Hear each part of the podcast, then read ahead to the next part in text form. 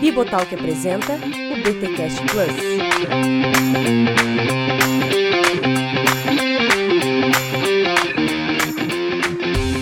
Muito bem, muito bem, muito bem. Começa mais um BTcast Plus, o de número 9. Eu sou o Rodrigo Bibi, estou aqui com Cacau Marques. Olá, estamos de volta. Muito bom. E Igor Miguel, voltando de Moçambique. É nós aqui. Ó, manda um beijo aí pra, pra turma toda que tem nos acompanhado, hein? Luma de Atos 29, Coletivo Plantadores. Um beijo. Batista da Lagoinha, a igreja do meu amigo Olha Pipe. Batista Mineiro. Lagoinha Da hora, Mineirão, gente. beijo pra vocês aí. Valeu pela audiência. Muito bom, gente, muito bom. Inclusive a audiência do BTcast Plus tá tão legal, tá tendo uma repercussão tão bacana que nós estamos estudando a ideia de colocar dois episódios por mês, já que um tá muito pouco, beleza? Dois episódios por mês, mas não prometemos nada ainda. Fique de olho na nossa programação. Você que ouve BTcast Plus, acompanha aí pelo Spotify, ou acompanha no site, ou acompanha algum agregador de podcast. Fique ligado que talvez tenha mais BTcast Plus pra você.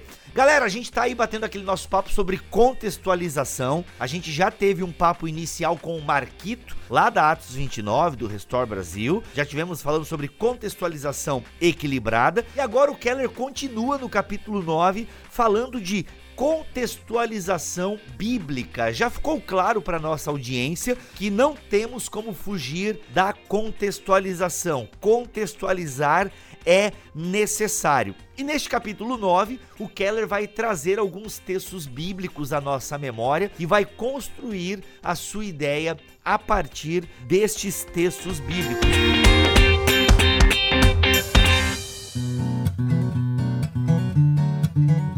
Primeiro que ele traz aqui para nós pensarmos é o texto de Romanos 1 e 2 e a natureza mista da cultura. O que, que a gente pode falar para o pessoal a partir deste conceito de Romanos 1 e 2 e a natureza mista da cultura? Lembrando que eu não quero discutir aqui Romanos 1, que eu tô aí numa guerra com esse texto de Romanos 1, tá? Mas como o assunto aqui não é soteriologia, tá?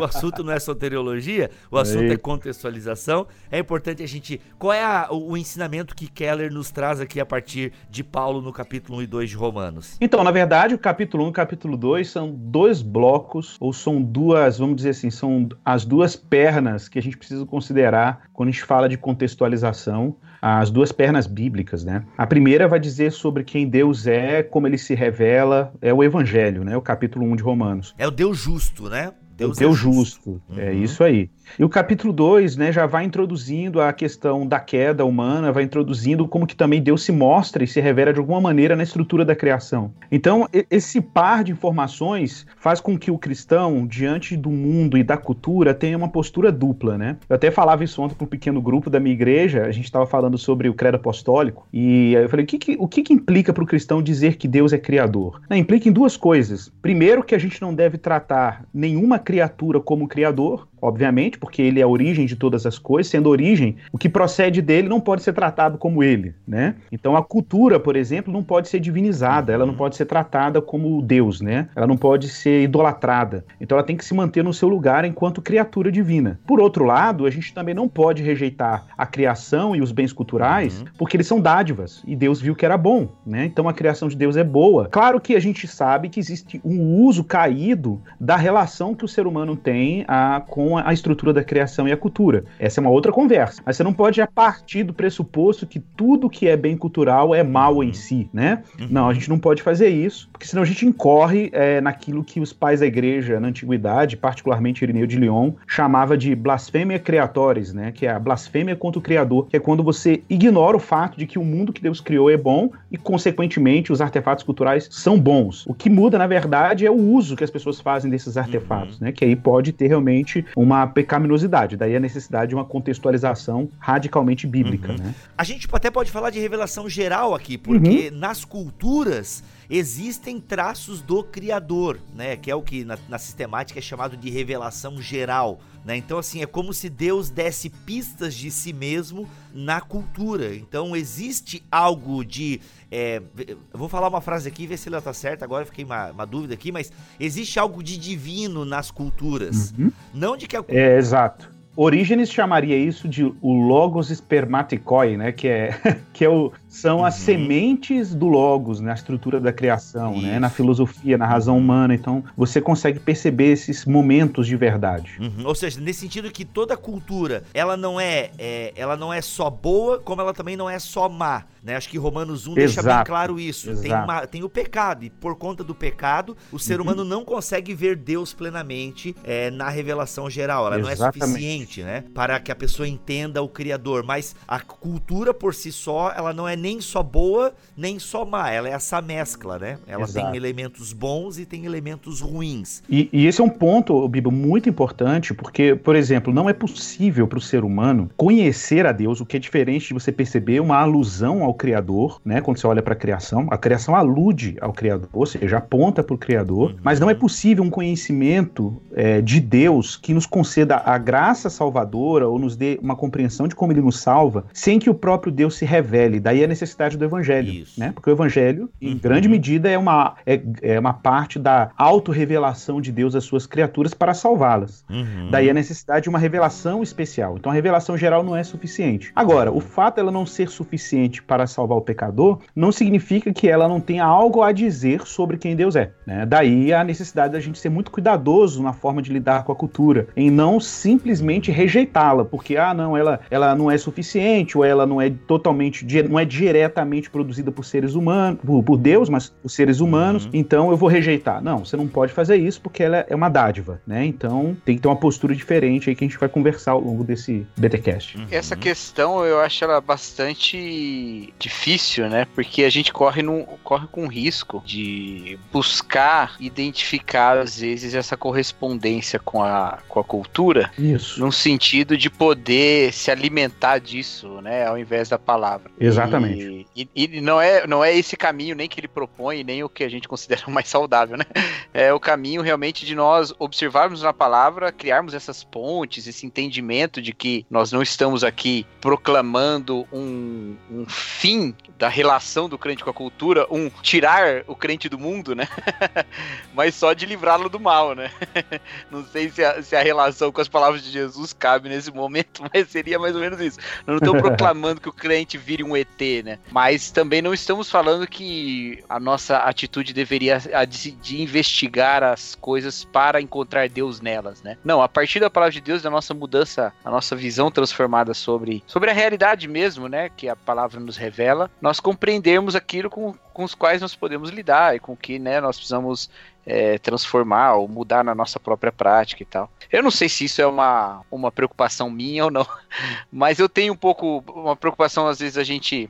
do que você falou antes, né, Igor, de divinizar a cultura, né? É, Exato. não no sentido de que nós vamos transformar aspectos culturais em divinos só, porque isso é um, é um erro um pouco mais explícito, mas o de nós confundirmos as coisas, né? E, e É, o- buscar, Uhum. é, e buscar O- nisso, o- né? Exato. Cacau, isso me fez lembrar aqui, até o, o- até o Keller faz a menção aqui nesse box, né, na página 131, ele cita aí o, o Richard Niebuhr, né, Ah, e sim. o, o Niebuhr no Cristo e Cultura, né, ele fala do Cristo da cultura, o Cristo na cultura, né, Isso, que é quando a gente faz essa fusão ou essa confusão da, da noção de, assim, a gente é, sacraliza a cultura a ponto de a cultura que é o fator que determina como eu leio as escrituras e, e- e não o contrário, né. E a gente tem tanta experiência disso no Brasil. A gente falou isso da teologia liberal, né? A gente Exato. da teologia liberal programas atrás, que acabou Exato. sendo dominado pela cultura, né? Pelo espírito da época, Exato, pelo zeitgeist. zeitgeist. É, e tem, Uhum. tem a questão. O, o Niebuhr mesmo fala do Cristo contra a cultura também, que é o outro extremo, né? Exato. É, então a gente não, não, não ir nem para um extremo nem para o outro, né? Tem uma visão centrada da, da cultura. É, então, esse tre... isso que você falou agora, velho, é exatamente o que tá aqui na página 131, quando Keller diz assim, ó, olha, isso mostra que a nossa pos- postura diante de cada cultura humana deve ser de desfrute com critério. Isso. O, É. o James Smith, no livro dele, a, Uhum. A Waiting the King, que não foi ainda pro português, né? Tá saindo o segundo, né? Da, da Tá, tá trilogia. saindo. aí. é, tá pra anunciado. sair aí. Como é que é o nome em português? Saiu um agora, é Esperando o Reino, alguma Vai- coisa assim. Saiu da vida Não, nova. é imaginando. Vai sair ainda, Imaginando o Reino, né? Já saiu Desejando Isso. Vai sair o Imaginando e vai ficar. Tá, tem, o último é Aguardando o Rei, né? Ou Esperando o Rei. E Awaiting the King. Então, nesse livro, o James Smith fala que a relação do cristão com a cultura tem que ser de engajamento prudente. Eu gostei muito dessa expressão, né? Hum. Porque ele coloca os dois elementos aí, que é o cristão tem que ter algum tipo de engajamento no campo cultural, de alguma maneira, sei lá, vai produzir arte, tecnologia, música, não sei, não importa. O cara, mesmo assim, arrumar a casa, isso é um engajamento cultural, não deixa de ser, né? O, o, não importa, ele tem que ter algum tipo de envolvimento com o campo da cultura a partir da realidade, obviamente, do evangelho, das escrituras, mas esse engajamento tem que ser sempre prudente, tem que ter um elemento de prudência, né? E aí o Keller fala exatamente isso aqui que a nossa postura diante de cada cultura humana deve ser de desfrute com critério, de uma bem-vinda cautela, né? Ele diz assim: devemos sim usufruir das perspectivas e da criatividade de outros povos uhum. e culturas. Devemos reconhecer e celebrar as manifestações de justiça, sabedoria, verdade, beleza em cada cultura, mas abordamos cada cultura sabendo que foi contaminada pelo pecado e de forma particular pelo pecado da idolatria. Ô, ô Igor, na verdade, é, eu sublinhei a partir daí o que mostra que esse parágrafo da página 131 ah. merece ser lido na íntegra, porque o que você leu é muito bacana, mas o que vem depois eu acho muito legal nós falarmos, porque há também uma idolatria da minha cultura ocidental evangélica ou da minha caixa, né? Isso é, é, é, muito perigoso quando eu idolatro o meu jeito de ver o mundo, né? E eu acho que o Keller dá uma cutucada nisso aqui, se eu entendi bem. Sem dúvida. Ele diz o seguinte: não podemos concluir de modo simplista que as culturas tradicionais e conservadoras são bíblicas e que as culturas seculares e liberais são imorais e maléficas. Olha aí, mano. Olha, olha essa sabedoria desse homem. Ouve, Brasil. Ouve, ouve. As culturas, ó, as culturas tradicionais têm também os seus ídolos. Não tenho dúvida. Geralmente atribuindo à família ou à etnia um valor absoluto que leva aos males do racismo, Exato. do tribalismo, do patriarcado e de outras formas de moralismo e opressão. Exato. Brasil, Ouve isso aqui, Não, o, Coises, o David Coises, no livro dele lá, é, Visões e Ilusões Políticas, no capítulo que ele analisa o conservadorismo, né? Ele vai falar que o uhum. pecado do conservadorismo, no sentido clássico, ele vai dizer que é o, é o historicismo, né? Ou o tradicionalismo, que é uma devoção ao passado, é uma devoção a tudo que é antigo, né? É uma, é uma idolatria nostálgica, né? Esse é, de fato, e eu não estou falando aqui de conservadorismo econômico, gente, eu estou falando de conservadorismo político e cultural, né? Que é a tentativa de manter as estruturas clássicas e se fechar para qualquer tipo de reforma estrutural que possa mudar, criar alguma mudança, que para um conservador podia ser mudança demais, né? É, e a gente tem que ter esse senso também de que o fato de o conservadorismo pode parecer uma posição confortável, porque você se agarra ao, ao que é sólido historicamente, mas ela pode ser simplesmente uma nova, um novo tipo de devoção falsa, um novo tipo de idolatria. Né? Então, Tá certo. E continua. As culturas liberais atribuem ao indivíduo e ao princípio da, de liberdade humana um valor absoluto que corroem a família, a comunidade, a integridade nos negócios e nas práticas sexuais. Olha aí, galerinha. Olha aí vocês também aí, ó. Contudo, tanto a importância da família quanto o valor e a liberdade do indivíduo acham-se no centro da cosmovisão bíblica. O entendimento bíblico e coerente do evangelho. Os cristãos estão salvos, mas são pecadores. Da imagem de Deus, as pessoas estão perdidas, mas refletem de modo indelével a natureza de Deus. E da graça comum, todas as pessoas impedem a verdade sobre Deus, mas mesmo assim a ouvem e conhecem. Oferece uma compreensão mais flexível da cultura. Isso nos fornece a base para a contextualização. Olha aí, cara, pô. Eu não sei se a gente conseguiria dar um exemplo prático disso aqui, né? O Igor tava falando das bases tradicionais. Eu fico pensando naquele ouvinte falar: é, mas o pessoal quer acabar com a família. O pessoal quer colocar sexo livre à vontade aí. Tem que preservar a família. Nada de família assim ou família assado. Família é um pai, uma mãe e uma criança. Eu não sei se a gente entraria nessa seara ou melhor a gente ver o filme do Pelé. Esse capítulo me incomodou um pouquinho por, mas eu, eu, entendo que até da própria natureza do livro, né? Tipo, para ser mais prático, ele, ele não, não gastar muito tempo em, em algumas possibilidades de reflexão assim que não vão ser, ter muito sentido prático. Mas me incomodou um pouquinho ele, ele ser muito muito fazer essas referências sempre a, a, a conservadores e, e e progressistas ou liberais, né? Porque me parece assim até que reforça uma visão meio simplista, né, da, da nossa realidade assim, né? A gente tem muito mais matizes dentro disso tudo, né? E, e não são só essas duas forças que alimentam as perversões do evangelho que a gente pode acabar fazendo com a corrupção do nosso coração, né? Mas eu acho que o principal que ele quer fazer com isso, né, mais do que dar um diagnóstico muito preciso da sociedade, é apontar a necessidade da gente olhar para o evangelho. Em um outro momento, numa pregação, eu me lembro que ele falou sobre a questão das sociedades mais tradicionais, a, a, identidade das pessoas serem formadas pelos seus vínculos familiares. E que essa geração, a geração dele, né, que já não é mais, é, já tem mais de 60 anos, né, mas que a geração dele é a primeira que a identidade das pessoas era formada pelo que as pessoas faziam. Então, o que você Exato. é? Eu sou o que eu faço. E antes é. as pessoas eram. Em Nova York elas eram... Então é mais evidente ainda. É, exatamente. As pessoas eram de quem elas eram filhos, né? E a, ten... e a nossa tentação é achar que a maneira tradicional é melhor, porque acho que faz sentido numa leitura bíblica, né, inserida num contexto antigo e tudo mais da, na, na, sua história, nós vemos é, uma valorização da família muito bonita e, né, e, que, e que nos parece um, um, valor muito elevado, e é, de uhum. fato. Mas o, o, resultado que ele queria com aquela pregação era dizer, não é nem uma coisa nem outra, né? Não é nem você ser ligado, ter a sua identidade centrada em quem você é filho, apesar de que você nunca vai deixar de ser, né? E isso fazer parte de quem você é, mas a sua identidade centrada em Cristo, da mesma maneira maneira a, a sua profissão também. Se é aquilo que você faz, mas a sua identidade deve ser centralizada em Cristo. Eu acho que a mesma coisa exato, acontece aqui, né? Nessa, nesse debate cultural também, né? Muito Olhar bom, muito como expressar Cristo nisso tudo, né? Exatamente, cara, perfeito. E, o Cacau, só lembrando aqui, um detalhe importante é que, é, é só para fazer aqui o papel de advogado do, do, do Keller.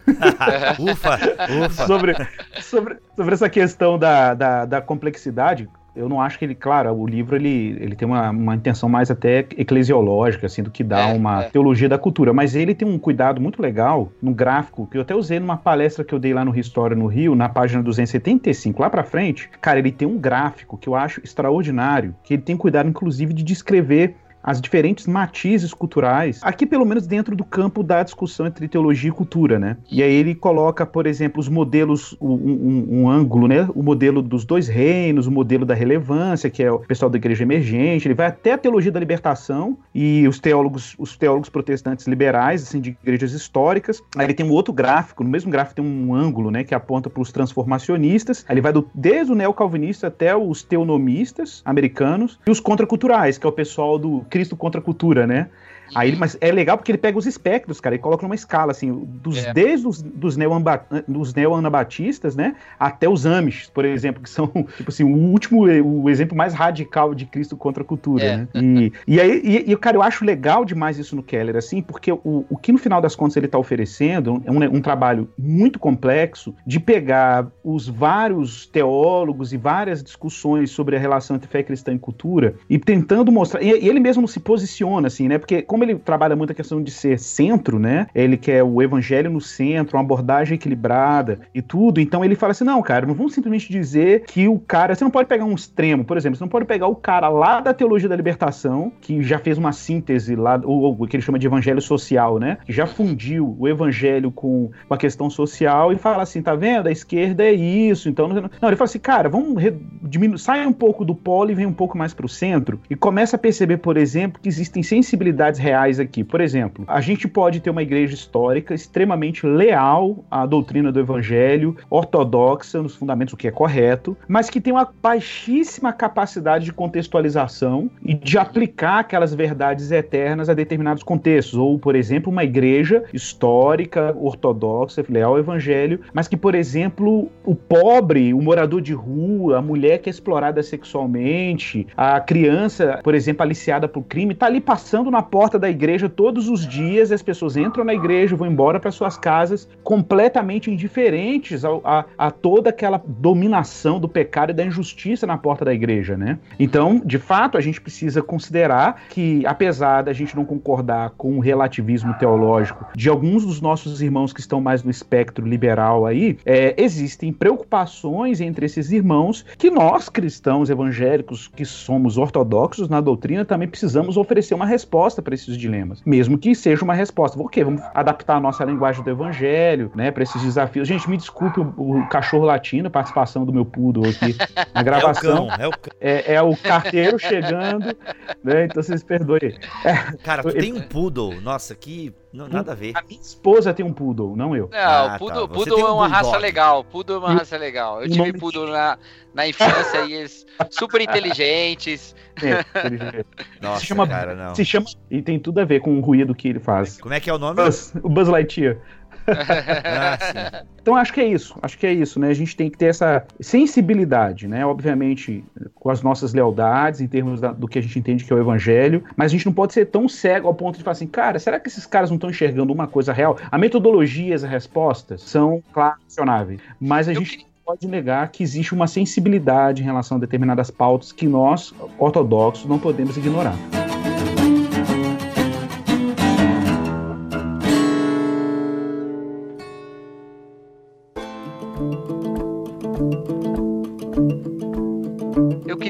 Uma pergunta pro Igor aqui. Recentemente, você. Dan. Não, não. Eu, eu, eu acho que toca de alguma forma o que a gente tá falando aqui, né? Recentemente você esteve aí participando, né, da, da ação de socorro, de apoio Uhum. a- aos que sofreram a- as tragédias, tanto aí em Brumadinho, né, quanto lá Uhum. em Moçambique. E depois do, da tragédia de Brumadinho, você pregou sobre isso na igreja, né? No- Sim. Logo que você voltou de lá. É lógico que ali é uma questão, né? Você tá em Belo Horizonte, muito próximo, tem tudo isso. Mas numa prática normal da igreja, uma prática assim, frequente, quão saudável você acha? Em que momentos ou, ou que critérios você usa para estabelecer quando a gente deve levar um evento da- do cotidiano, um evento da, da época, para o Uhum. púlpito, para ser abordado diretamente, entendeu? Porque eu tenho essa Hum, crise um pouco. Algumas coisas me sensibilizam às vezes, e eu tenho Aham. vontade de pregar sobre aquilo no domingo que vem. E às vezes eu faço. Eu, eu- eu uso alguns critérios, mas eu não tenho tanta certeza de que eu tô usando bons critérios. Mas eu, eu, eu às vezes faço isso. E às vezes eu fico me perguntando, será que não fui isso porque é uma coisa que me sensibilizou, mas para a igreja não é assim tão, tão relevante ou tão importante? Aham. Deveria ter continuado. Entendi. Não. Ó, se é político, se é política, Não, tá errado. Se é Nenhuma política, delas foi É tudo questões bem trágicas. que essa nos né? afeta toda Vamos botar um semana. exemplo aqui. A- a- o, o assassinato do menino Juan, por exemplo. Sim. Vou pegar isso porque essa é uma Boa, questão que tá isso. bem em voga e eu não preguei sobre isso. Não sei se tem alguém que pregou. Então vamos pegar assim que tá bem agora no, no nosso momento. Podia pegar o Juntos É. e Shallow Now, que o cara pregou no domingo seguinte, né, depois do Juntos, com slide na igreja e tudo. Cara, e teve aniversário da igreja naquela semana e É. o pastor pregou mutualidade. E a gente coloca no YouTube, né? Aí eu falei pro pessoal da, do, do- da mídia lá da igreja, eu falei assim, cara, e a tentação de botar o título da mensagem do, do pastor? Juntos e Shallow não. que ótimo. É contextualizar, irmão. É, olha, Ia olha. muito errado. Nó, Cacau, que pergunta difícil, cara. Essa pergunta é difícil demais. Cara, eu vou te falar assim, a, a minha dificuldade, ah, deixa eu pensar. Eu acho assim, primeiro, uma coisa que eu acho que a gente tem que ficar meio esperto é o seguinte, eu acho que um pastor, principalmente na nossa época, dependendo do contexto, de quem Deus tem trazido para sua igreja também tal, o contexto que ele está inserido, por exemplo, ele tem que ser minimamente antenado a respeito da cultura pop, por exemplo. A Uhum. gente subestima muito a cultura pop. E tem que ser. Não, subestima no sentido de. eh, de o subestima o poder de influência da cultura pop, né? O poder formativo que a cultura pop tem. Como cristãos e como pastores públicos ou pastores engajados, preocupados com a contextualização, a gente não tem como ignorar, né? Não tem como, como ignorar o, o K-pop, né? O- as musiquinhas que agora é a modinha dos adolé. É o- verdade, É o. K-pop, né? então, assim, tipo, não tem como ignorar. Não, que essa galera se mata, né? Essa galera é triste aí, tem que ficar de olho. Claro, K-pop é pra cima, K-pop é alegre. É, Ah, é? é, ué, Mas é da mesma turma. Não sei, Mas cara. não, tem essa galera que é meio triste, Eu, é. eu tô subestimando Não o K-pop. Minha referência é o Gangnam Style ainda. Tô, tô Ah, Ah, nossa. Então a gente tem que, a gente tem que ter, tem que ter no mínimo uma abertura para entender essa linguagem e tal. Então existem temas que são, eu acho que são temas que atingem a sensibilidade. Você tem que ver o nível com que determinados temas atingiram a sensibilidade pública, assim, né? Então, por exemplo, o caso do menino Juan, às vezes pode, pode te afetar, mas não necessariamente afetou, sei lá, a comunidade, o seu entorno cultural e etc. E, e se, mas se aquilo começa a causar uma comoção, as pessoas começam a emitir opiniões, você percebe a opinião dos membros da sua igreja nas redes sociais, são opiniões distorcidas, né, que parte de uma compreensão empobrecida do evangelho e com relação àquelas, àquelas questões, eu acho que a gente tem aí uma necessidade, eu não acho que a gente tem que ter uma pregação para tratar daquele assunto, mas é. talvez numa pregação você possa fazer uma menção e tratar até de forma mais clara a questão à luz do evangelho, sabe? Então, eu já tive experiência aqui, por exemplo, com os desastres que teve no Haiti, o desastre que teve com o tsunami, de fazer menções em textos, né, fazer menções em pregações e levantar essas questões. Brumadinho foi muito forte pra gente, né? A gente ficou Isso, muito é. imerso é. na situação. Então, assim, é, eu tive que separar uma pregação só para falar do tema da, do sofrimento humano. E, e aí, cara, a coisa assumiu muita vitalidade porque a gente estava dentro daquele contexto, né? E era a questão que ah, a gente teve membro da igreja que perdeu o filho lá, o, o perdeu a, o pai, uma irmã da nossa igreja que teve um filho, né, com a, antes da sua conversão, com um rapaz que não é o marido dela, e a filhinha tava lá, órfã de pai, porque o pai morreu debaixo do rejeito de minério, então não tinha como a gente ignorar isso dentro da igreja, uhum. né? É então,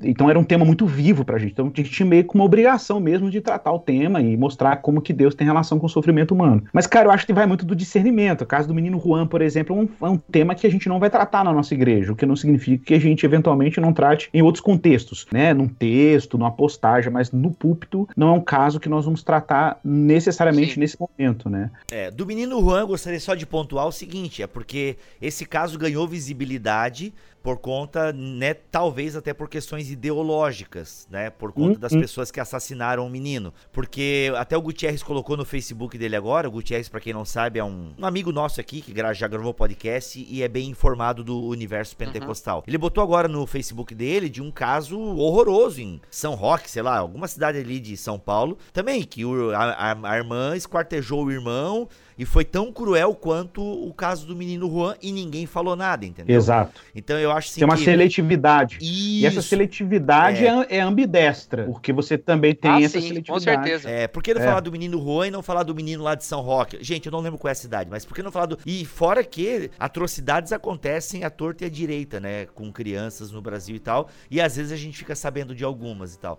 Então, assim, eu acho que. É, eu sei que a pergunta foi pro Igor, mas dando meus dois centavos aqui, eu acho que assim. Não, por favor. Opa. É, não, eu penso assim, eu acho que tem que ver o nível de afetação, é, é, o tamanho da afetação disso aí. Por exemplo, Brumadinho é uma parada que eu acho que é uma afetação nacional e de comoção nacional mesmo, assim. O do menino Juan também ganhou esse, essa, essa porção, uhum. mas eu acho que tem um viés ideológico. Por razões diferentes. É, é, que eu acho sim, um pouco diferentes. perigoso. É, mas é. pode entrar na questão até que o, que o Igor falou de correção de alguma, sim, né? Sim, sim. Algum pensamento. Mas daí não sei se uma pregação para isso, né? Isso, sim, sim. esse é, é o ponto. E agora, e a própria questão política também, né? Por exemplo, eu já vi pastores, e agora a gente aconteceu muito isso com as eleições desse ano, né? Não, ano passado. Mano, os púlpitos foram tomados por questões políticas, é, partidárias, né? A direita virou é. a expressão da vontade uhum. de Deus. Então eu acho isso tudo muito perigoso. Eu acho uma contextualização perigosa, entende? É, no fundo, a tua pergunta é difícil pra caramba de responder, né? Essa que é a verdade. Uma má contextualização, né? Não, mas olha, foi, foi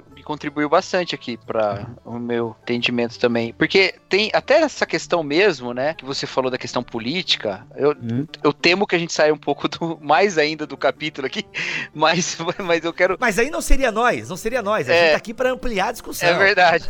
não, uma, essa questão da, da, da, questão política, eu acho que tem uma, um ponto importante de se colocar também, que eu acho que é um reflexo da nossa própria má formação, sabe? Política nas igrejas, entendeu? A é, gente tem, tem ignorou durante muito tempo, né? Eu lembro que eu lembro quando eu era criança que foi a primeira vez que um candidato a, a presidente da república, pelo menos na minha percepção era a primeira vez, não sei, não me lembro de outra vez, uma, tentou angariar o, o voto evangélico. O Rossi, né? O Francisco Rossi, lembra? Nossa, nem sei quem é. Ele, na verdade, foi, ele foi, ele Irmão foi candidato Marcelo, a governador primeiro. Não, não. Ele foi candidato a governador em São Paulo primeiro e depois ele foi a presidente da República, mas ele foi, no, foi mais pra frente. E eu lembro como criança, a única coisa que eu queria é que ele ganhasse, porque ele era crente, né?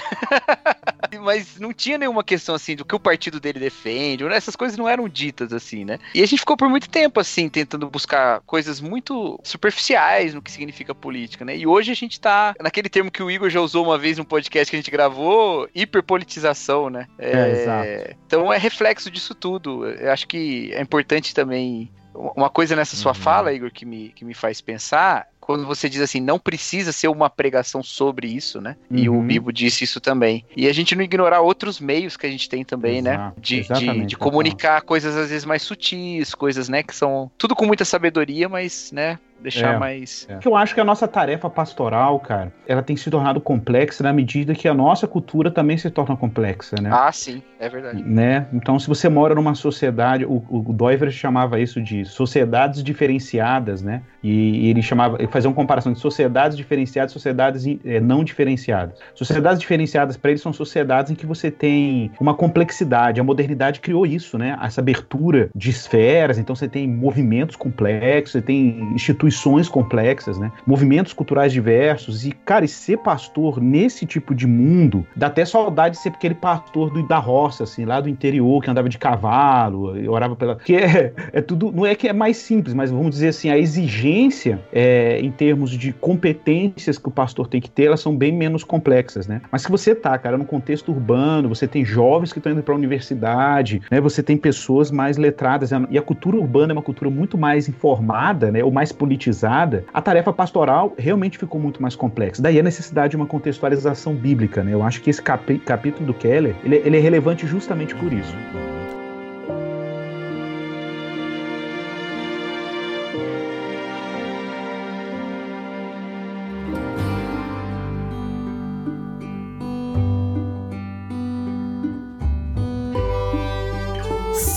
Capítulo então, vamos lá, vamos seguir no capítulo, o texto de 1 Coríntios, capítulo 9, e a flexibilidade em relação à cultura. Aqui seria legal a gente ler o texto, né? Ele até faz questão de citar o texto. Manda ver. Vou ler aqui na NVT, deixa eu ver o que, que tá aberto aqui que eu, que eu usei na última versão. Pô, eu li a Ara. O que, que eu tava? Onde eu tava, eu tava com a cabeça que eu fui ler a Ara? Calma aí. Pô, eu gosto É, tanto cara, da Ara, eu cara. Passei dela já. Eu também É curto. vocês são mais. vocês são mais crente, né, mano? Eu. Não, mas eu, eu não tenho usado mais pra pregar mesmo, Ah, é?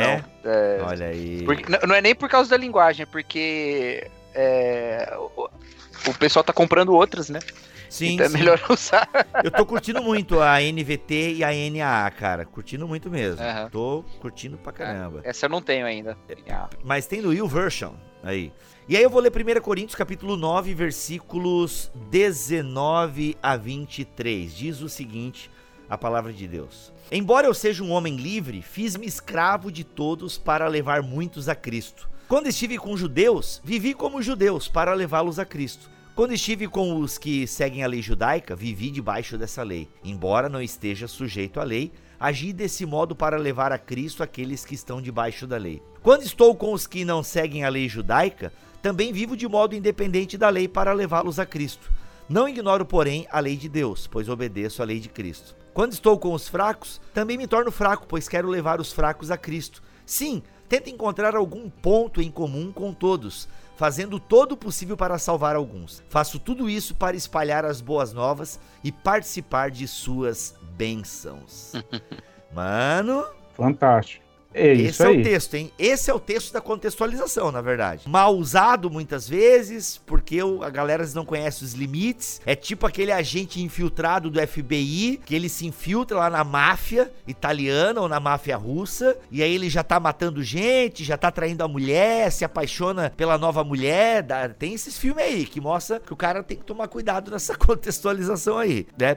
Mas esse é o texto da contextualização, gente. Qual, é a, qual é a natureza do que Paulo propõe aqui? Eu acho que é, é a sensibilidade em saber as questões da cultura que não vão contra o evangelho, né? E que você pode usá-las, inclusive, para se aproximar das pessoas que estão. que são o, o objetivo. O objetivo não, mas o alvo da pregação, né? Que vão receber a pregação. Ele cita até uma história interessante do Carson, né? Na verdade, ele cita o Carson citando a história do Hudson Taylor, né? Da, de como ele, ele se aproximou dos chineses em termos de apresentação, né? O seu Comida. cabelo, suas vestes é, ele, se, ele se aculturou, uhum. né? Aculturou. É. é, isso é muito comum. Um amigo meu tá lá na África, então é muito comum usar as roupas de lá, dependendo da região, usa a paradinha na cabeça, entende? Então, assim, questão de vestimenta, questão de alimentação, eu acho que isso tudo muito válido, né? Até uma coisa que o Keller fala aqui, eu achei fantástico. Eu até lembrei de uma fala do Nicodemos, que eu vi na internet esses tempos aí, que eu não me envergonho do evangelho, eu me envergonho da atitude de alguns evangélicos, né? Mas no sentido que a, a grande questão aqui é o escândalo, né? A gente não pode gerar o escândalo, a queda das pessoas, né? Então, assim, evitar as coisas para não gerar o escândalo. Aí, eu achei legal que, assim, a devida contextualização, final da. é o último parágrafo da página 133 da primeira coluna. A devida contextualização significa provocar o escândalo certo, aquele que o evangelho apresenta a todos os pecadores Exatamente. E eliminar todos os que são desnecessários. E essa é a motivação para a contextualização. Como, por exemplo, eu sei de Assembleias de Deus em que fizeram uma arquitetura diferenciada dos padrões da Assembleia de Deus, aquele clássico templo e tal, e chegaram até a colocar cruz. Por quê? Porque naquela cidade, acho que na cidade de Gramado tem uma parada assim, ali a arquitetura das igrejas é, era bem tem. aquele estilo assim, né, com a torre, com a cruz. A Assembleia de Deus foi lá, fez Isso. a torre e a cruz, entendeu? Eu não sei se essa é a história da igreja de Gramado, mas eu sei de outras igrejas da Assembleia que colocaram cruz, que, colo que se adaptaram um pouco à cidade para poder criar um, um, diálogo com a cidade, né? Eu acho interessante você falar isso, porque a, a metodista de Gramado, ela é assim também. Uhum. Ela segue o padrãozinho, porque ela fica bem no centro. Então ela segue todo o padrãozinho da arquitetura do centro de Gramado, assim, aquele centrinho turístico. É bem uhum. bonitinha também. Acho que faz todo sentido, né? Numa comunicação com a, com a sociedade. Sim, uma comunicação visual com a cidade. Eu acho sim que. E foi onde, por exemplo, é, falando ainda de Assembleia, falar aqui do meu contexto, mas a Assembleia aqui em Joinville, por exemplo, é, patinou muito nisso, porque a gente tinha uma, uma maneira de se vestir. E qualquer um que se vestisse de maneira diferente, tipo, ah, ah, pô, eu não posso usar esse tipo de roupa, eu não posso fazer jogar futebol com o pessoal, eu não posso ir. É, cultura pop era demonizada muito na época. Então você não. É, nenhum tipo de contextualização era permitida. Como existe o outro grupo que sacralizou o século XVI, a liturgia do século XVI. Aí, na minha igreja, não pode ter esse Exatamente. tipo de instrumento, nada de banda de música gospel, de louvor, porque não, eu só quero ouvir a voz da congregação. Nada dessas bandas. Eu concordo que banda de louvor louvor dá muito é. problema em igreja. Eu concordo, dá treta, né? Dá treta. Mas agora dizer que não, tem que ser a voz da comunidade, só no, no piano, no violão celo, sei lá o é. quê. Entende? É os problemas de você sacralizar coisas, métodos, e às vezes você é, banir as pessoas por coisas que não é o escândalo do pecado que o evangelho quer, quer curar, digamos assim, né? E quer combater, de certa é. forma. Agora, é muito admirável nesse texto o desprendimento do próprio apóstolo Paulo, que é algo que na, no testemunho que ele dá aos Gálatas, por exemplo, ele atribui totalmente ao evangelho, né? Aquele que era mais zeloso da tradição judaica do que todos da sua idade, de repente ele se liberta dessas coisas todas e passa a ter um, um, convívio até com essas próprias tradições dentro do objetivo da evangelização. Então ele não, ele não fez o contrário. Talvez ele tenha feito, porque a gente sabe que entre a conversão de Paulo e o início do ministério dele tem um tempão, né? Mas eu fico pensando o que, que aconteceu nesse meio para ele poder ter uma relação tão saudável até com a, as tradições judaicas que ele deixou e, e que ele reconhece que era uma escravidão entendeu? E ele não se tornar, ao invés de um cristão, um anti-judaico e, e, falar, não, o objetivo são essas pessoas. Eu acho que esse é um, é um padrão importante para a gente pensar também na nossa contextualização. Nós temos a fidelidade ao evangelho que nós pregamos e nós temos a eficiência dessa comunicação com, com o coração de pessoas que Deus ama.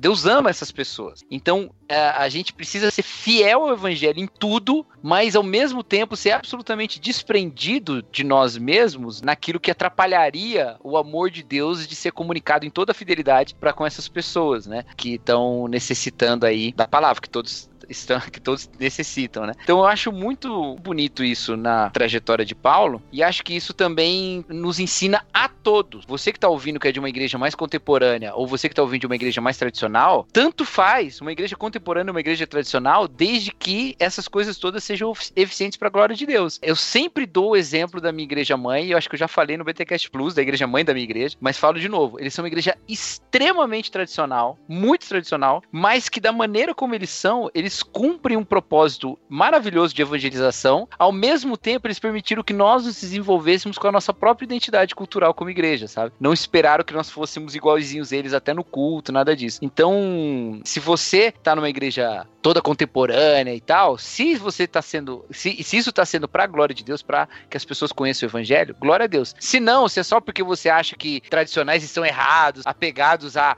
à forma e não à essência, reveja seus conceitos. Há pesquisas recentes, uma até muito interessante da Pew Research nos Estados Unidos, que mostra, por exemplo, que os jovens que não vão mais na igreja, se fossem voltar para uma igreja, prefeririam uma uhum, tradicional ao invés de uma uhum. contemporânea ou emergente. Então, talvez essa linguagem toda descolada também não seja mais a mais eficiente. Desde que você esteja sendo fiel ao evangelho, você estará é, é, cumprindo a vontade de Deus. Muito bom, olha aí. Cara, isso dá tanto pano pra manga, meu Deus.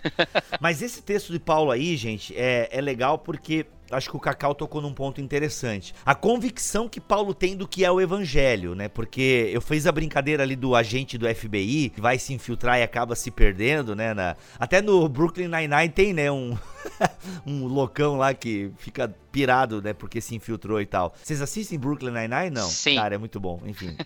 Não. O, o, namorado da Rosa lá, é que parte da dele. minha Ele é piradão. É parte da minha função como pastor não ignorar a cultura pop. eu tô brincando, é só porque eu gosto Olha mesmo. muito bom, muito bom. Aquela brincadeira que eu fiz, ela tem um certo sentido que eu aponto aqui. Porque às vezes as pessoas, ah, eu vou me fazer de louco para com os loucos, eu vou me fazer disso para com aquele outro, ah, vou esse grupo aqui, aquele grupo passado, mas a pessoa não tem a certeza de quem ela é, ela não tem a certeza do evangelho que a alcançou. E isso pode ser problemático, a pessoa se meter no meio em que ela não entendeu nem quem ela é. Né? Porque como o Cacau apontou, meu, Paulo ele consegue ir, né, com os caras que estão debaixo da lei, sabendo que ele pertencia a esse grupo, né? Mas ele tá tão curado, ele tá tão certo de quem ele é, do que Cristo fez por ele, que ele consegue se fazer de louco entende? Ele consegue estar tá com os santarrões, ele consegue estar tá com a galera da circuncisão, com a galera da incircuncisão, ele consegue estar, tá, né, se fazer de tudo com todos, assim, né? Ele consegue estar tá com a galera. Bibo, Oi. E isso e isso, cara, é um gesto que ele até reforça isso aqui, né? Ele fala, isso é um gesto de amor, cara. Porque uhum. você sair do seu conforto cultural, do seu ambiente de, de, que tem uma linguagem que você se sente bem, em que você tá ali dentro daquele, vamos dizer assim, você tá à vontade culturalmente, é o seu contexto. E você fazer o um movimento de se fazer, que é o termo que Paulo utiliza várias vezes, né? Me fiz de, né? Você se fazer de exige uma renúncia, cara. Tem um custo fazer isso. Isso não é algo assim, vamos dizer, é, confortável para quem faz. Né? A contextualização é trabalhosa, ela é custosa, né? Uhum. Então é, a gente também precisa olhar para esse gesto como um gesto de compaixão. O que, o que que Paulo está fazendo aqui? Paulo está abrindo mão dessa zona de conforto para levar o evangelho para pessoas que jamais escutariam. Isso, isso inclusive é uma coisa importante para todos nós, que por exemplo, às vezes nós estamos ali no seminário, né, estudamos muitos anos teologia, a gente aprende o vocabulário teológico, a gente acaba tendo até uma linguagem mais sofisticada, mais rebuscada para descrever determinadas coisas, mas a gente já parte daquele pressuposto: ah, não, eu vou trabalhar numa igreja urbana, num contexto de uma galera mais escolarizada, uhum. eu não vou trabalhar num contexto da periferia ou numa cidade do interior, porque o que, que eu vou fazer com tudo que eu aprendi, com toda a capacidade que eu tenho, né? Isso, isso pode mostrar um desamor, cara. Então, na verdade, a gente precisa ter um senso de adequação da linguagem, de contextualização que pode envolver, inclusive, o sacrifício dessa zona de conforto. Né? O sacrifício até é, eu gosto muito daquele livro lá do, do, do Zac Aswine, que é o, o Pastor Imperfeito, né? Quando ele fala, ele fala muito sobre isso, assim, cara, ele olhava para ele, via uma série de competências e de repente ele tinha que, sei lá, ele tinha que estar com aquele senhor semi-alfabetizado, uhum. é, num estado terminal no hospital, que, e usar aquela linguagem extremamente infantil, né, para muita gente, mas adaptada para explicar determinadas coisas do evangelho para aquele homem no leito de morte. Ele não estava numa mega conferência com vários pastores teólogos ouvindo ele falando sobre um tema, não, ele estava num trabalho pastoral extremamente simples para muita gente, mas que para ele era super desafiador, porque ele tinha que descer daquele lugar, né, que ele se encontrava e, e se adequar àquela demanda. Então, acho que a gente tem que considerar seriamente isso. Ah, vamos pensar no outro problema. É, claro, com todas as, as críticas culturais que são importantes que nós temos, por exemplo, há, há muitos movimentos aí do espectro mais progressista, e eu não estou falando de evangélicos, estou falando de, obviamente, não cristãos, mas quantos cristãos nesse momento, por causa de uma autodevoção à agenda conservadora, né, em algum sentido, é, estão criando uma distância cultural enorme daquelas pessoas que estão ali na universidade, que às vezes está ligado ao movimento feminista, às vezes está ligado ao movimento negro, e falam, não, é tudo comunista e não sei o quê. E por abraçar esse discurso, acaba se distanciando missiologicamente de pessoas que são profundamente carentes do evangelho em tais contextos, né? E isso, e isso eu acho que a gente tem que ficar muito atento. A gente pode ter bons argumentos, porque determinado projeto ideológico não é o suficiente para poder dar ao homem resposta para os seus anseios. Isso é muito diferente. Você tem como falar disso sem ser desrespeitoso com as Boa. pessoas. Mas acaba que naquela tentativa de reproduzir aquele discurso raivoso que a gente encontra em alguns, alguns arautos do conservadorismo brasileiro, né? Que acha que ser conservador é sempre sim, ter aquela linguagem raivosa e tudo. E você acaba criando, sem perceber, uma distância daquelas pessoas que carecem tanto dessa realidade do evangelho, que estão ali angustiadas, abraçando narrativas ideológicas, políticas identitárias, né? E não conseguem encontrar respostas resposta e você, por causa dessa adesão, criou uma distância enorme dessas pessoas. Então, tudo isso precisa ser considerado quando a gente pensa em contextualização. Muito bom.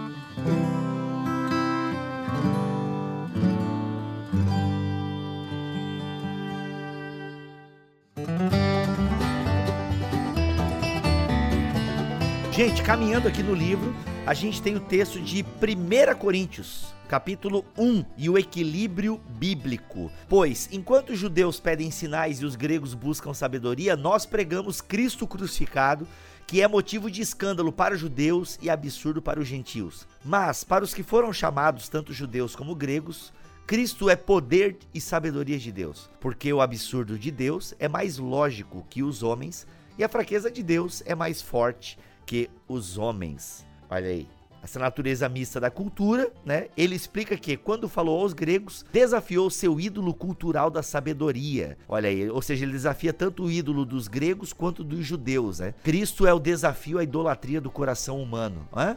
O evangelho tem uma ofensa. Isso é importante, né? Porque pro Keller, ele, ele fala assim, cara, a gente não precisa acrescentar nenhuma ofensa a, aquilo que já é ofensivo no evangelho, né? Então, por exemplo, isso, é, isso é importantíssimo, porque às vezes você tá lá, cara, olha só como que isso é sério, você é evangélico cristão e você virou um bolsonarista. Eu vou usar bem claro aqui o termo, né? Você virou um bolsonarista. Perdendo metade da audiência agora. Não tem problema. Perdendo metade agora. Não tem problema. Todos... Quando o Igor fala coisas que eu gostaria de falar e ele me poupa de falar. É... Não, é um exemplo prático. E aí você posta lá na sua. Não, mas é você sério, vai na, é você sério, vai na rede é social do cara e ele só tem fotinha do Bolsonaro com pistolinha, aqueles negócios. Vamos dar um exemplo bem prático aqui. Cara, isso, isso, que, que imagem pública esse cristão tá criando? Ele tá criando uma imagem pública o quê? Cara, em vez de ele estar tá ali usando aquela plataforma para comunicar a realidade de Cristo, o que o evangelho é, o que ele pode fazer, que já é escândalo suficiente, mas é um escândalo bíblico, o cara acrescenta ao uhum. escândalo do evangelho, por exemplo, uma, um tropeço político. Ah, não, eu tenho que ter minha liberdade de posicionar politicamente. Beleza, mas você é cristão, isso. cara. Você é cristão, você tá usando um espaço público. Uhum. Tá, eu poderia usar mesma analogia para o cristão, por exemplo, que tem simpatia por partidos mais à esquerda, né? Uhum. Porque existem conservadores não evangélicos também, né? Sim, não evangélicos. Que de repente olha para aquele cara ali, pô, mas esse cara é mó esquerdista, Isso. esse cara aqui é mó Lula livre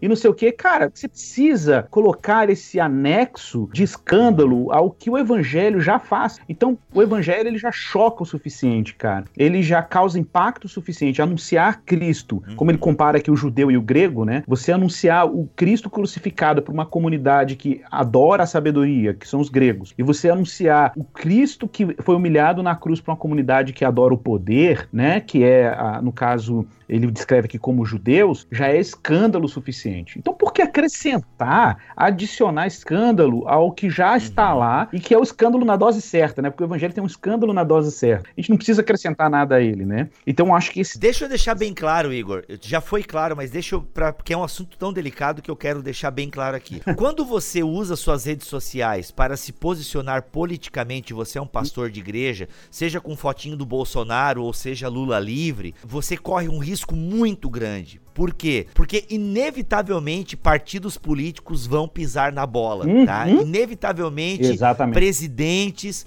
vão tomar posturas que são contrárias à postura do evangelho. Querido, le- presta atenção. Se você Exatamente. fez isso, beleza, beleza, ok. Mas o que a gente tá querendo conscientizar Jesus te é que perdoa.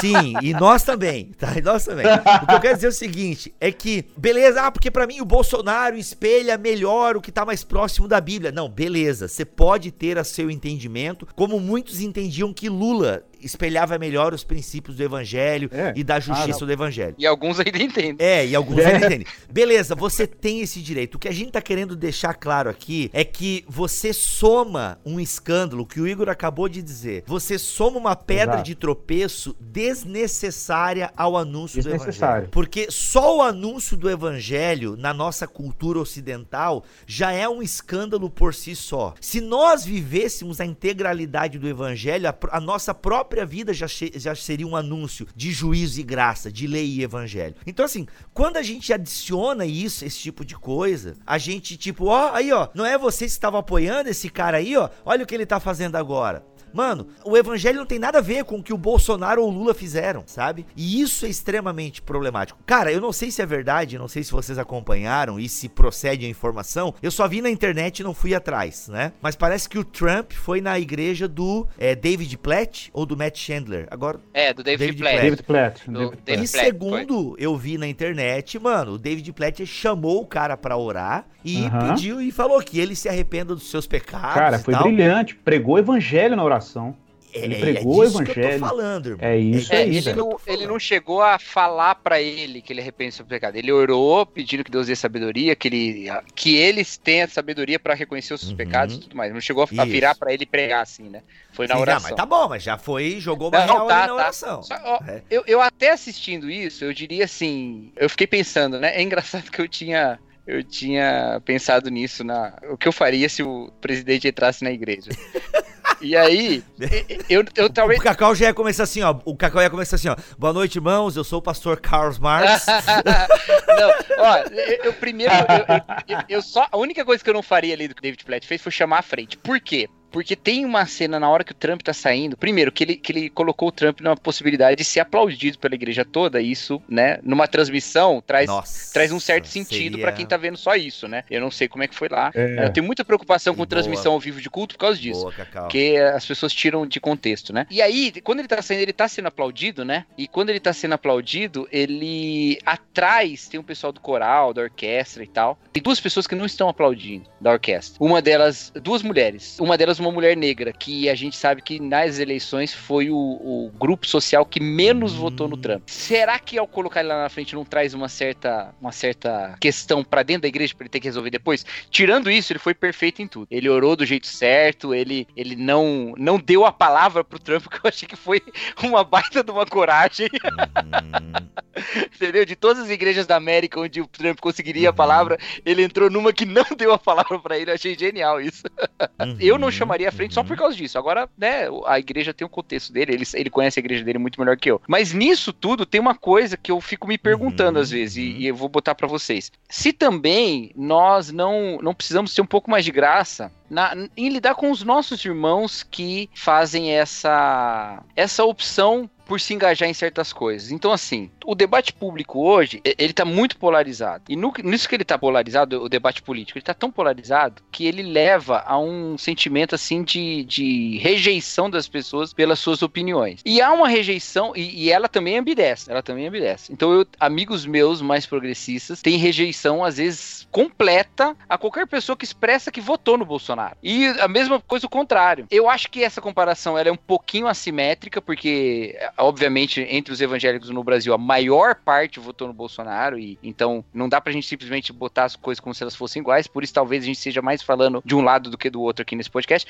Mas mais importante que isso é a gente notar que às vezes a própria pessoa que está fazendo uma opção por se posicionar em alguns, algumas questões faz isso também como forma de ganhar alguns.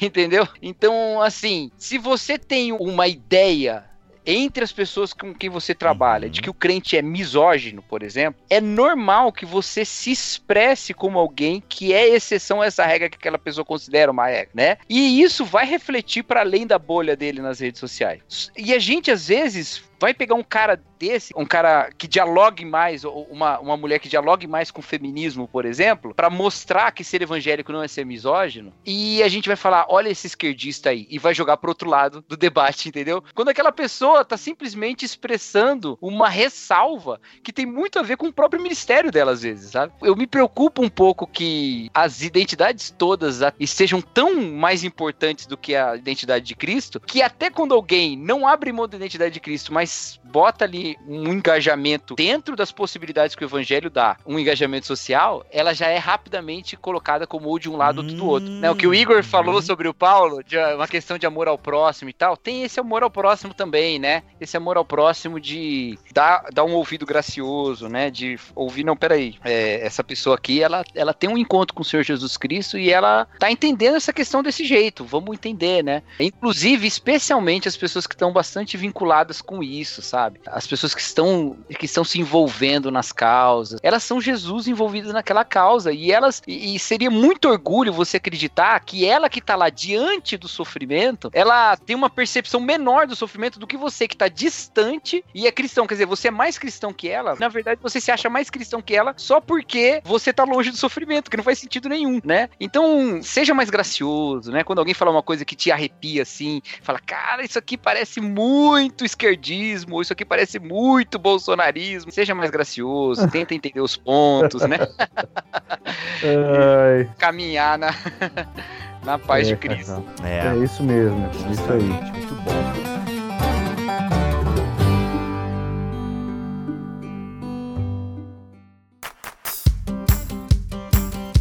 Gente, pra variar, não vamos conseguir terminar o capítulo, tá? Mas é, fica aí para você ler, né? Se você ainda não comprou o livro, corra comprar, porque é um baita livro Cara, pra você ler junto com a gente. Mais. Mas tem o discurso de Paulo em Atos. Inclusive, que é um podcast que nós gravamos, eu, o Cacau e o André, lá no BTD em Porto Alegre. Então, ouve que a gente fala um pouquinho desse discurso de Paulo em Atenas também. Tá bem legal, tá bom? Mas o, o Keller explora um pouquinho a mais aqui esse discurso de Paulo em Atos, não só o que ele faz em Atenas, mas como ele faz em outros lugares, né? E pra gente finalizar, Igor, o que, que a gente seria, assim, essencial? A gente não vai abordar vários pontos do uhum. capítulo aqui, vai ficar umas três, quatro páginas de fora, mas assim, a gente não pode encerrar esse BTcast sem falar sobre. Isso, exato. Então, a gente, o título desse capítulo é a contextualização deve ser bíblica, né? Ela é bíblica. E o Keller ele chama atenção para isso quando ele diz o seguinte, que é verdade, a verdade do evangelho, ela pode de fato ser apresentada é, de várias maneiras, dependendo do público que a gente está lidando. Então, é, a, a gente nunca pode apresentar o evangelho de uma única forma. O evangelho sempre vai ser apresentado de maneira diversificada na medida em que o público também que nós estamos comunicando o evangelho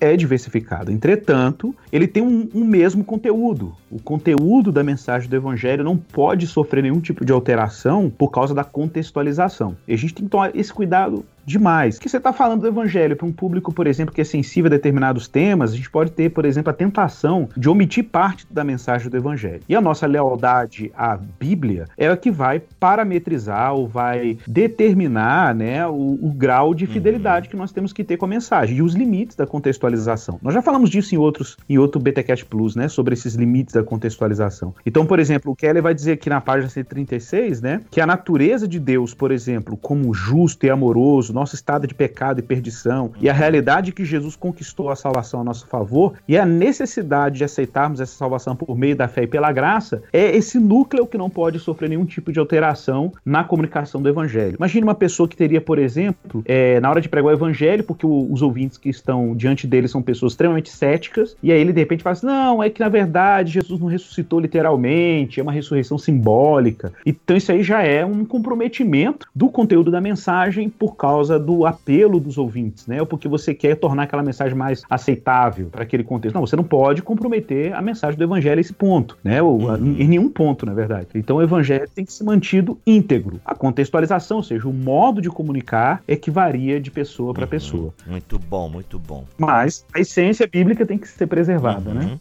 E aí tem os apelos da Bíblia, onde o Keller faz ali um resumo de alguns pontos do Carson. Aliás, ele cita bastante o Carson, né? Os caras são brother Oh. mesmo. Olha aí. É, cita bastante. É, o Carson tem, uma boa produção também nessa área de Cristo e cultura, sim, né? sim. Tem até uma crítica ao Niebuhr, né? Se não me falha a memória. Tem, tem, tem eu acho até que eu tenho, eu, eu tenho esse livro aí. Nunca li, mas eu tenho, tá? Gente, voltamos no próximo episódio com o capítulo 10, contextualização ativa.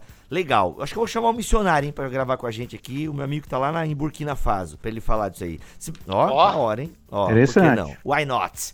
É isso, gente. BTcast Plus, passe para o seu pastor, você que não é líder, você que somente um ouvinte de podcast ama o Bibotal, que gosta do nosso conteúdo, já ensinou algum amigo seu que é líder na comunidade, pastor, professor, presbítero, já ensinou ele a ouvir o BTcast Plus? Vai lá, carinha, ensina ele. Se ele usa o Spotify, mão na roda. É só colocar lá BTcast, assinar, pronto, já tá bonitinho, ensina ele a ouvir ali. Ou se não, instala um app de podcast aí no celular dele. Se ele já tem um iPhone, é o ícone roxo, o app de ícone roxo. Se ele tem Android, coloca lá Castbox, Podcast Addict, Google Podcast. Vai lá em Search, na lupinha, coloca BTcast, assina lá. Vai lá, gente, ajude a gente a divulgar mais e mais o BTcast Plus Igreja Centrada. Agora, se a gente vier com dois episódios por mês, vamos precisar ainda mais da sua ajuda para difundir este conteúdo. Meu amigo Igor, obrigado pelo seu tempo, disposição e estar aqui servindo a igreja. Valeu, guerreiro. Tamo junto. É nóis. Cacau, é sempre uma honra. Bibo, uma honra estar com vocês sempre. Uma alegria. Tamo junto. Cacauzão, é nóis. Segunda vez no dia, hein? Opa. Coisa boa. Não, foi ontem, né? Foi ontem? Hoje eu gravei de É. manhã com quem? Ah, eu gravei com outra pessoa, foi mal.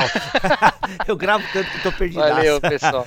É isso, gente. Valeu, gente. Um abraço e, e deixa eu falar pros ouvintes aqui, ó. Se for divulgar, divulga mesmo, porque é muito legal, esse livro é muito bom. Mas não precisa começar com esse episódio, não, que tá mais polêmico. Começa desde o primeiro.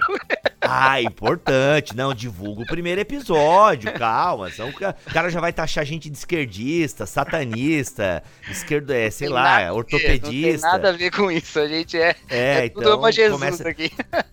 cara, momento assim, é, é, enfim, deixa. Vamos encerrar, depois eu conto pra vocês uma parada aí. Va- Valeu, gente, um abraço, Deus abençoe todos, até o próximo, se ele quiser e assim permitir. Valeu.